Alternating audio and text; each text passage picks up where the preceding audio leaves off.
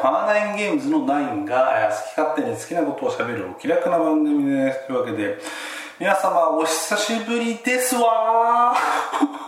もう ここでこの時点でバレる何かいろいろバレることありますけどもお久しぶりですわ パワーナインゲームズのラジオ担当ナインですわということでお久しぶりです。はい。えー、まあ本当にねお気楽に久しぶりにですねあの我が家の特設収録スタジオからですね、えー、お送りしたいと 思っておりますわ。あの別にあれですわ。あのうちの奥さんと仲違いして 奥さんと一緒に撮ってもらえなきゃいようになったって話は全然ないんですわ。お嬢様言葉だと間に何入ってくるの結構やばい。えっと まああの 奥様の方がねちょっとお仕事等々で忙しいのもあるので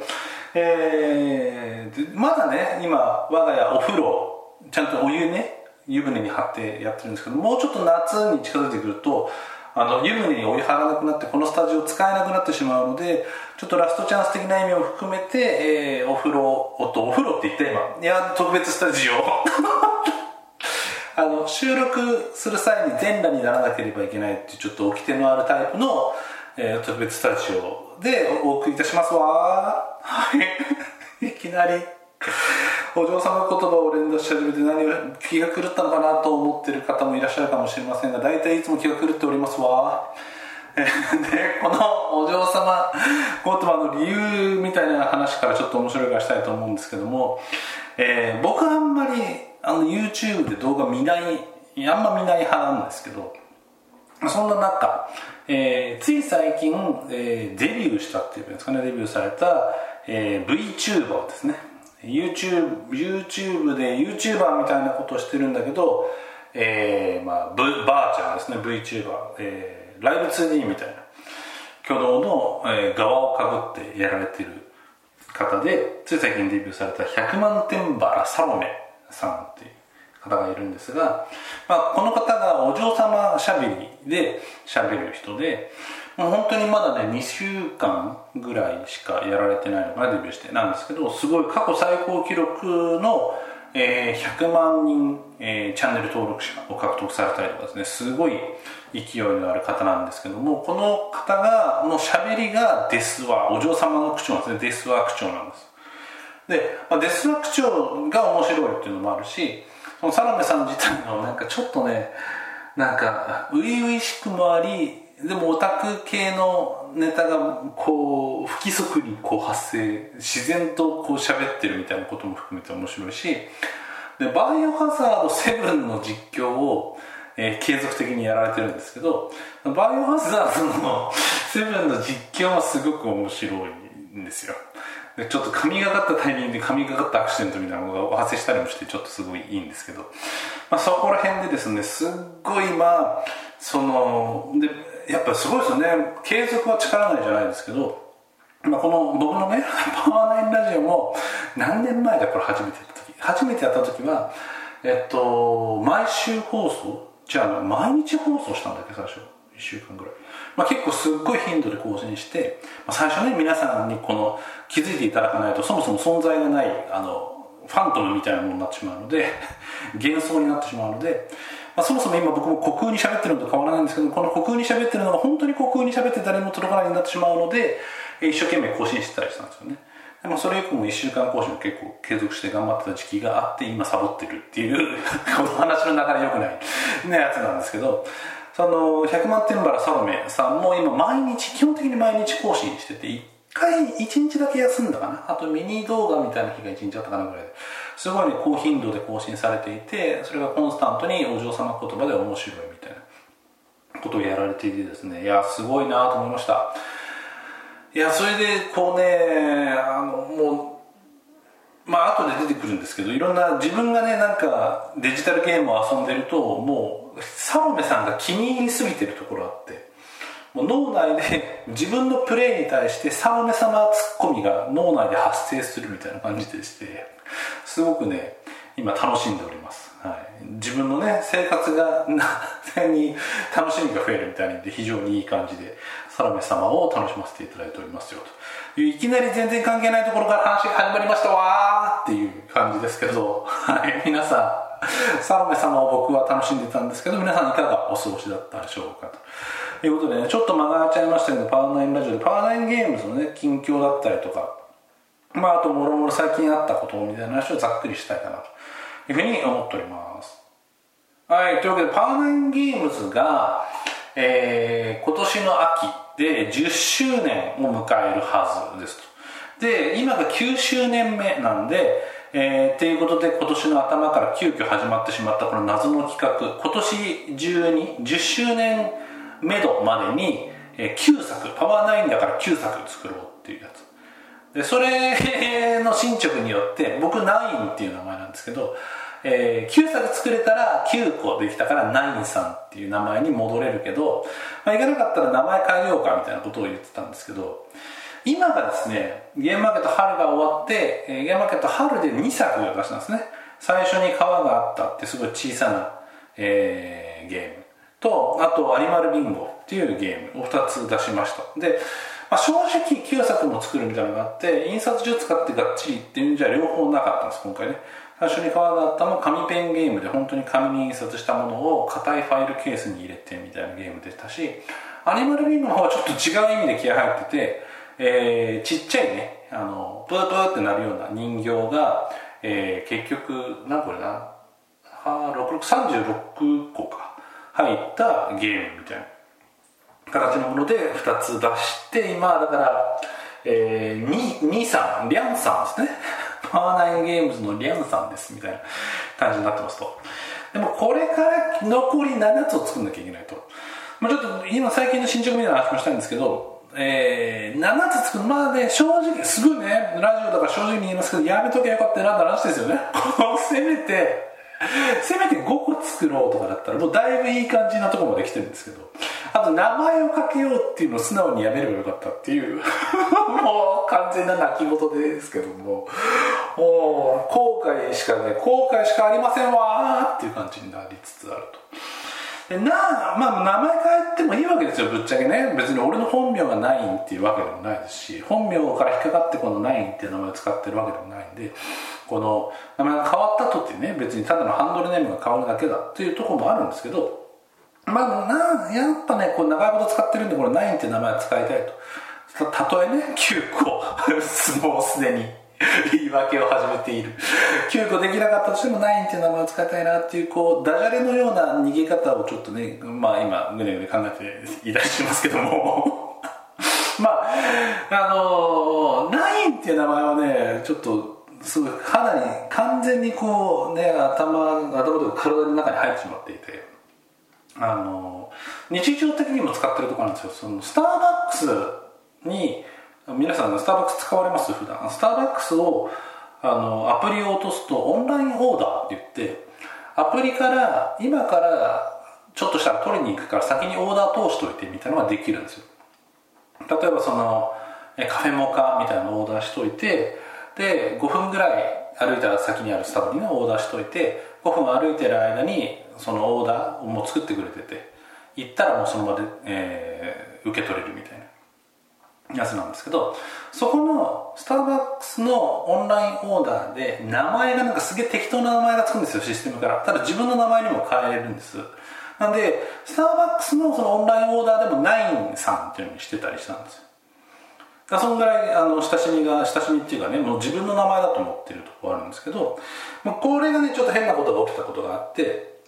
秋葉原ってスターバックスが2軒あるんです。そのえー、っとまあいいや2軒あるんです。電気街口のちょっと奥と逆に電気街口じゃなくて反対側ですね。のところにもう一軒あって。で自分がそのなんかスタバからちょっと急ぎで帰んなきゃいけないんだけどスターバックスのオーダーしようっつってパッてオーダーしてで、えー、スターバックスにさオーダーしてもう時間になったからもう取りに来れるよっていうポップアップも来たから取りに行こうっつってスターバックス行って「あすいませんネットオーダーしたらないんなんですけどネットオーダーしたやつってありますか?」っつったら「え？お名前はないんです」「いやちょっとここにはないんですけどあっ！みたいになってお店の人が。お店の人が。ナチュラルに名前名前ボケギャグみたいなことをお店の人に言わせてしまったやつ。非常にあの申し訳なくて。僕も「あそれは多分あのもう一個の秋葉の店だと思うんでちょっとそっち行きますね」っつってちょっとはい。あの 俺よりさうっかり行っちゃった店の人の方が恥ずかしそうみたいな顔になってすごい申し訳なかったんですけどそんな感じでねあのいろいろ思い出が詰まった名前なんでわかんないこのエピソード必要かわかんないですけどいうのでちょっとナインっていう名前はなんとか維持する形でね皆さんちょっと言い訳すると思います。僕はゲームマーケット秋の頃にね言い訳すると思いますけども、えー、やろうと思っておりますと。で今最近のその僕のゲームゲーム制作進捗みたいなことで言うとえっと、まあ、2つ作ったと。あと7つ必要なんだけどえっと全然意味の分かんない記号として説明すると作りかけのものでえっとまあ頑張ればもうまとめていけばできるよねみたいになってるのが、えっと、オートチェスって呼んでるもの。と調整してってあとまあもう1アイデアぐらい入れたいなみたいなやつ。あとは地球儀って呼んでるやつで、えっと、ビニールの地球儀ビーチボールみたいなやつを膨らませてでそこにこうね、なゴニョゴニョする。ちょっとそのアイディアはなんか、まあ、うまくいくか分かんないので置いときますけどするやつ。でこれもちょっと目標カードとか真面目に作ってテストプレイを始めたら一応とうまくいけばうまくいくかなみたいな。あとはシビライゼーションの序盤って呼んでるゲーム。なんだよそれって。シビライゼーションの序盤って呼んでるやつもあとそのバランシングとその僕は好きなんだけどみんなこれいいのこれでゲームとしていいのかなみたいななんかざっくばらんなこと聞きたいみたいなステータスだったりあとはもうねずっと最近苦悩してて、えー、アイデアがやっと出たかなみたいになってるのがドラフトゲーですね。自分があのもともとドラゴンズストーンでドラフトゲームで始めたんですけどあの七不思議みたいにカードを取ったらその場で公開するっていうタイプでもう少しドラゴンストーンみたいにねあのガチな命の削り合いせーのバーン死んだみたいなやつじゃなくてもう少しこうマイルドなドラフトゲームみたいなのが作れないのかなっていうのでずっとこうねあのしばらくツイートもねツイートでも苦悩が漏れちゃってたんですけど苦悩してたんですけど少しねあの独特なアイディアが出始めたんでそれがうまく着地するかまでいけばドラフトもできるかなっていう感じ。今言ったので1234つはあの形になりつつあるやつがあると。あと大昔から作りかけで有名な「ジャングル」っていうタイトルとあとダイス振って戦うキッズ向けのゲームとえー、これでいくつ？でそれもあともうで2つ作ってあるからもう1アイディア出てあとは形にできればって感じですね。9つまでは。意外とね意外とやってやってんすよっていうか半分ぐらい過去の遺産なんですよ。この1年の頑張りじゃなくて。過去の遺産で頑張ってるところあるんですけど。まあまあそんなのでそんなに仮モックまで旧作行きましたよで攻めてね。攻めて何さんっていう。ことにしたいなと思って頑張っております、はい、できれば仮モックじゃなくてちゃんとしたモックあの皆さんにお渡しできるレベルのモックの数で9作に行きたいなっていうところでちょっと頑張っていこうかなと思ってるんですけど、まあ、そんなところですわ最近は。はい。でその一方で今頑張ってる報告みたいな感じなんですけども自分もねやる気としては結構もうなんかねグダグダになっておりまして。最近あのやんなくて別にいいのにさマインクラフトがバージョンアップしたからっつってねまたちょっと触ってみたりとかして。で触ってみ始めちゃうとやあのずっと洞窟掘るの楽しくなっちゃうんでやり始めてついついついついネザライト装備で固めるとこまでやってでネザライト装備ができたからって言ってこれちょっとすみませんマインクラフト分かんないからちょっと分かんないかもしれないけどネザライト装備が整うまでにかなりの時間を要しますからね。あの かなりの時間を使ったんだなこの野郎っていうだけちょっと思っていただければいいんですけどえー、そのネザライト装備で調子に乗ってネザーのあの要塞に行って死んで装備が二度と手に入らないんで装備ロストしてさらにあのやる気もないところに心も折れるみたいな。そんな。そんなねことをしてしまうぐらいのこのなんすかねモチベーションの上がらなさですわね。はい。ちょっとねあのー、映画とか見て影響を養ったらいいんじゃないかなみたいなこともちょっと思っておりますわ。そのえー、上映関数がもう減り始めちゃってるんでちょっと早く見に行かなきゃなと思ってるんですけど派遣のアニメっていうね今映画とかやられてるんであれちょっとクリエイティブ系のね随分気合の入った作品みたいなんでちょっとそういうのを見てねやる気を出したりとか、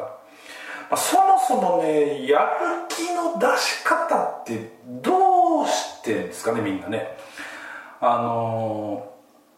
ー、サーシャサーシのサーシさんがあの習慣的創造的な習慣？習慣的な創造ってあの冊子を3冊出されてたじゃないですか。あの他のゲームクリエイターにインタビューしたのをまとめた冊子なんですけど本当にね創造的クリエイティビティのあることを習慣的にやり続けるっていうパワーっていうのはすごいなと思いますよね。だから自分にそれが欠けてるって話をしてるんですけどもまあ難しいっすね。で、まあ、自分がねその結構気まぐれなというかテンション上がったり下がったり激しいねそう打つの一歩手前かお前みたいなあの性格をしてね生きてきておりますんで、まあ、そこら辺もちょっとあるとはいえもうちょっとねこうねあのモチベーションコントロールをね、まあ、この年で今更かような話ですけども、えー、気にしていかないといけないよなっていうのがね本当にここ数ヶ月の反省数ヶ月もかけてそんな反省会みたいなんですけどですわって感じですね。映画もちょっと前に見たのはあれもあれも見ました「シン・ウルトラマン」を見て非常にね良かったなと思って面白かったなと思いました。ウルトラマン自体がただ自分はそんなに見てないですねそもそも。ウルトラマンっていうもの自体も馴染んでなかったんですけどシン・ウルトラマン自体も単体で非常に面白く見れたりしました。で全然関係ないところですごく嬉しかったのがシン・ウルトラマンの設定資料集みたいな本かなを買ったんですよそしたら一番祭りにあの監督じゃないんですけど脚本原案であるところの庵野秀明さんの、えー、インタビューテキストみたいなのが載ってたんですねで次とりあえず「新仮面ライダー」に着手されてますけどもその後やりたいことは何ですかみたいな「ウルトラマンシリーズやりたいですか?」みたいなクエスチョンがあってそれに対する回答の中にえっと新エヴァとかでずっと手伝ってくれてた鶴巻の次の作品を手伝う予定なんだっていう話が書いてあってすっごい僕がすっごいもうそこのその1行だけでこの本買ってよかったみたいなすっごいレベルのテンションになったんですよね。あのー、ガイナックスっていうその制作会社で今カラーですけどが好きな方とかはご存知かもしれないですけど庵野秀明監督と別の監督として鶴巻さんって監督がいらっしゃいましていわゆる昔の方のフリクリだとかトップを狙い2だとかを作られてる監督なんですけど僕はその庵野さんエヴァンゲリオン庵野さんの作品もすごい好きなんですけど一番つぼるのが大体鶴巻さんの方の作品なんですね。でえっとフリクリえっと、トップのやつの後は竜の敗者か。竜の敗者もやられてるんですけどあの鶴巻さんのぶっ飛んだ感じの作品がもう新しいのが見たいなと思いつつ新エヴァのスタッフ新エヴァンゲリオンの総監督になってサブの監督とかに入られてるとかもしてたんでずっとやられてる感じだったんですごいねあのいつか見れるのかなああいうのまた見れるのかなと思ったんですけど次やるっぽいみたいなことを僕はアンテナ低いんでそこで初めて知ってすごいね。ずっと鶴巻さんに興奮してる話だけしてますけど のがありました。はい。いやでも本当にねそのその鶴巻さんのね作品もそうだし、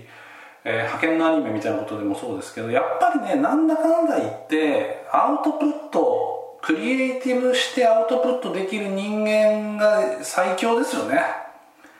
と思いますわ本当に。あのー、そう全然急な急に話変わっちゃったあれなんですけどえっと、ワンモアゲームのね、カジノさんのスカウトが、えっと、シュピールデルヤーレスのノミネートに入ったところ、本当におめでとうございます。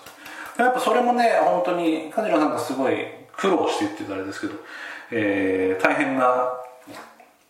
積み重ねの中で、あの、スカウトを作られて、リリースされて、でそれが、えっと、さらに言うとリリースするだけじゃなくて出版社をね本当にあの梶野さん自身の目と手で探してでオインクさんとつながってオインクさんが海外に出されててそこのオインクさんで出したからみたいなことも今回そのつながりの中にもちろんあると思うのでやっぱその全ての努力というのが無駄にならないというか報われた感じに動いてますし、まあ、そもそもがですよ。ねやっぱりねあのクリエイティブを作ってリリースして評価を受ける。もう評価が、まあ、仮にされないとしてもクリエイティブとしてリリースする世に問うっていうこと自体はやっぱりすごい大事なことだし、まあ、それをしない限りねクリエイティブとしては何も進まないみたいないう話でもありますよね。そのいろいろね考えちゃうんですよね。同人のね歴も長いしアナログゲーム制作の歴も長くなってくると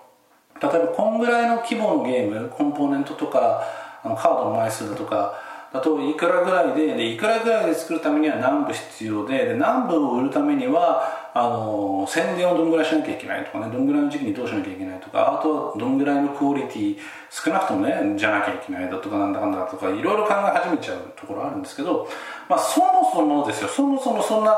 あのいろんなことの手前のとしてやっぱり自分が面白いと思うゲームをクリエイティブして世に問えてるかみたいなことってやっぱすごく大事で。いやそれは本当にね思いましたね。あの年いってくるとねともすれば評論家的なというか分析をベースにした発案置きに行く企画みたいなことをやってしまいがちだし自分も特にそっちなんですけど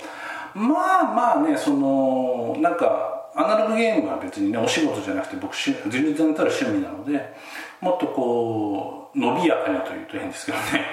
でかつその今さっき言っててやる気の話ね。やる気をちゃんとねあの自分の中で喚起してやっていかないとねいけないんだなっていうのをね思いましたわ。いきなりサロメさんはちょっと逃げ気味になってますわって感じですけど。いやーそんなことをねつらつらとね考えておりましたわって感じですわないやでも本当にねめでたいですね。シュピールデル・ヤーレスのノミネートっていうとマチコロ以来ですかね、でもマチコロに関しても、まあ、ぶっちゃけ日本のデザインゲームデザイナーがシュピールデル・ヤーレスのノミネートに入るっていう時点でもうこの時点でね現時点今ノミネートからあの本当に賞取っちゃったらもう本当にさらにすごいことですし賞取ってほしいんですけどあのこの時点でモストベストゲームデザイナーオブジャパンだということは間違いないわけですね。あの日本で最高峰のゲームデザイナーの一人だけですよ。ワンマーゲームの梶野さんは。なんで急にそんな煽る感じになってきてるみたいな感じありますけど。いやでえっといやクリエイティブってすごいなと思うのは、まあ、これでさらに大賞取っちゃったらもう日本最高峰のデザイナーっていうことでもういろんなところで言われ続けると思うんですけど言われ続けるというのは事実そうってことになるんですけどえっといろんなものがあると思うんですよ。例えばね、まあ、これ別に誰かが悪く言う気持ちは全くなくていいんですけど例えばすごく、えー、いいゲームというか売れるゲームを作ってめちゃくちゃ稼ぐ人もいるだろうしあの僕の「ドラゴンズストーン」とかそうですけど一部の人がすごく気に入ってくれてあのタイトルをずっとその人は覚えてくれてるみたいなゲームをリリースできることもあるかもしれないしでただあのお仕事ね僕お仕事の方でデジタルゲームの方の企画みたいなことやってるんですけどお仕事だと、まあ、やったらやったらお金が入ってくる。それは素晴らしいことなんですけども生きるためにね。ただ働いてもそのなんですかね経験キャリアとしては残るしまあ履歴書的な意味のキャリアももちろん残るんですけどでもやっぱりそれはそのなんですかね血肉にならないというかまあ普通のなんていうかビジネス的なログが残っていくみたいな感じですよね。ところがアナログゲームとかその趣味みたいなものでこうやって実績というかねを積ませてもらえるとそれって本当にあの奪えない資産じゃないですけどまあ例えば僕が分かんないですけどこれ梶野さんに例えたくないから僕で急に例えるんですけど僕が偉くなるわけじゃないですけど僕があのシピリデル・ヤーレスの対象仮に取ったとしてすげえ嬉しいけど仮でもね。仮で嬉しがらなとかね、まあ、仮に取ったとしましょうよ。でその後例えば僕が破産して奥さんに逃げられてもう何？あのすごい。あの土を食うような生活を。仮に俺がしたとしてもそうだとしても僕はその誰からも奪えないわけですよ。そのね。取り立ての人がいくら来てもスピール・デ・リアレスを取ったゲームデザイナーっていうそのなんていうんですかね名誉というか資産というかは僕からも二度と奪えないものなわけですよ。でそれってあの普通にお金儲けだけをしてる人の感覚から言ったら実はすごいことでそのああれですねあの東京事変の曲かなんかにもありますけどもあの富普通のお金稼ぎの人たちの富は奪い合えちゃうけどそうじゃなくてクリエイターの実績作ったものそれに対する評価っていう富は、まあ、誰からも奪えないわけですよね。もうその人のものであってその人から本当に引き剥がすなんてことはもう本当に不可能なわけで。なのでそういう意味でそのまあなんですかやる気がないやる気がないって言ってる人間が言うセリフじゃないですけどもこの非常にねゲームをクリエイトして世に問うみたいなことは尊いことだなっていうふうなちょっとね思って最近ねしみじみ考えたりしておりました。うん。まあとはいえね逆に分かったこともあって分かったことって言うとあれですけどまあ、特に今回ゲームマーケット春で最初に川があったあとアニマルビンゴを出させていただいて両方とも本当に勝負数でねあの勝負戦ながらも遊んでくれた方のリアクションが少しでもあって、まあ、身内も多いですけど、あのそれなりなことをリアクションしていただいてアニマルビンゴとか僕の中で結構いいかなりいい感じにまとまったんですけどね。いう感じで、えー、いいんですがまあその一方でやっぱり部数のパワーみたいな感じますね。そのえっ、ー、と羊と泥棒ですか。もうあれも10年じゃねえな。8年7年前のゲームになるわけですけど羊と泥棒は当時1000部ぐらい吸ってバーってやったので実はいまだにあの日本版の羊と泥棒を遊んだよみたいな。であの感想をつぶやいてくださったりみたいな方がちょいちょいいらっしゃるんだけど多分どっかのゲームカフェかなんかに入ってんじゃないかなと思うんですけどね。でそういうことを考えるとその自己承認欲求みたいな形になっちゃうのかな？いやでもリアクションが分かりやすい得られるみたいなだけただだけの話なんですけど、えっと、ある程度その自分の自信作じゃないですけどまあ、えっと、うまくまとまったよね。これはみんな楽しめるよねみたいなゲームができた時にある程度の部数をやっぱり吸って皆さんのもとにうまく届ける。あの部数吸っても買ってもらえないとただの地獄なんですけど。買ってもらえる前提でこの話をしてるのは非常におこがましいんですけど、えー、のはねやっぱね必要なんだなみたいな気がちょっとねしましたね。うん。何せ今同人ゲームは出る数が多い。まあ自分も作ってる側なんであのそのその数を増やす方に貢献しちゃってるんですけどその中で存在感を見せるというか遊んでいただける機会っていうのが、まあ、おそらくゲーム買った後1回遊ぶぐらいだと思うんですよね。本当にリプレイするっていうことが減ってきてしまったとは思うんです。逆に言うとリプレイする強度があるゲームを作るみたいな理想論ももちろんありつつ一発だけ遊んでもらっただけでもその一発の回数ってゲームの印刷部数とほぼ直結しちゃうんで、まあ、そこら辺はねだいぶうん関係してくるなみたいなこともしみじみ思ったりもしました。まああれですわその誰かから評価されたいのかみたいなことと、まあ、それでも評価レスがあるのは非常に楽しいというか嬉しくて手応えがあって素晴らしいことなんですけどえっと、最悪そうじゃなくても自分のゲームを作ることを通しての経験って割り切れるんであればまあいいかな。あとその身内で楽しむみたいな。そのぐらいであればいいのかなみたいな気持ちもしてますけどね。なので昔のゲームマーケットとも今非常に環境変わってきていて今の今今のゲームマーケットに関して感じで喋ってるとこんな感じっていう感じですかね、うん、だいぶ意外と真面目な話が出てきましたけど。ちょっとあの最初はあのずっと「あの ですわ」って言って終わろうかなと思ってたんですわ いやあの本当にね最初に言った100万点バラサロメさんは非常に面白いのでねあのみんなが頭に描いてたゲーミングお嬢さんみたいなの具現化みたいな感じでも面白いですしちょっとやっぱねテンションの面白さみたいなあのなんだろうね。すごいもうじいさんみたいな話し始めちゃいますけど始まった頃のネトラジとかね VTuber 的なものが始まったばかりの頃みたいな勢いというかねあの熱量というかね初期衝動の勢いみたいなのやっぱ感じますね。うん。いやいやいやぜひぜひ。気になった方はねすぐ YouTube でねすぐ調べれば出てきますんで自己紹介第1回の自己紹介だとどっかどっかのバイオハザード見るといいと思うんですけどね、はい、おすすめはそんな感じです。